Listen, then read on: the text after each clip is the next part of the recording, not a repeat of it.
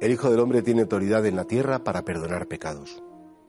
Hoy contemplamos la escena de este paralítico que, que los amigos lo acercan a Jesús y claro, la gente estaba esperando un milagro. A veces tenían como que la idea de que Jesús podía ser como una especie de feriante que hacía milagros y el Señor dice, no, no, yo no he venido para arreglaros las cosas inmediatamente, he venido para arreglar vuestro corazón y por eso primero me meto en el centro de vuestro corazón y una vez que ya estoy ahí dentro, entonces después que se arreglen lo demás.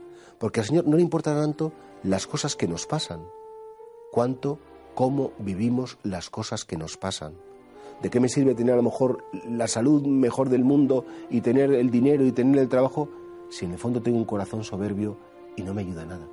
Y por eso, una vez que el Señor ha curado el corazón, ha curado nuestra visión del mundo, nuestra visión de nosotros mismos, nuestra visión de Dios, entonces una vez que nuestro corazón está curado, efectivamente, pues puede curar a los demás.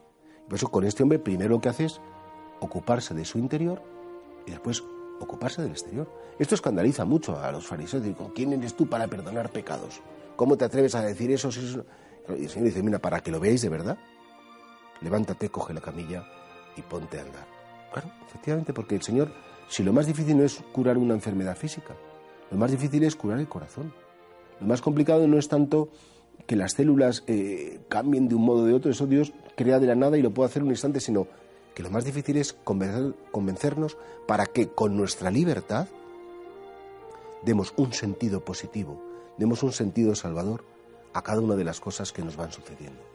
Y por eso, claro, ante, este, ante esta escena evangélica tan, tan entrañable, vamos a pedirle, Señor, que yo tenga un corazón reconciliado, que esos pecados que a veces oscurecen mi vida, que esos pecados que a veces me hacen bloquearme, enfadarme, mm, como tomarme la vida a la tremenda, que vayan desapareciendo. Eso es lo que realmente primero tienes que curar después. Que venga lo demás, efectivamente, porque lo demás si es para tu gloria y es para, para el bien de todos, claro que te pido que suceda. Pero primero, Señor, por dentro. Primero en mi intimidad y después ya lo que haga falta. Este es como el gran mensaje de Cristo. No podemos acercarnos a Dios para conseguir beneficios sin más.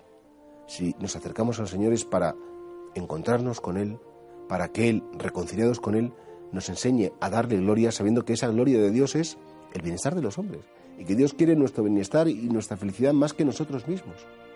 Pues no tengamos miedo de que realmente el Señor intervenga en nuestro interior. Hoy, una vez más, le abrimos nuestro corazón y le decimos, Señor, aquí está, cúrame por dentro y después, si tú quieres, cúrame por fuera.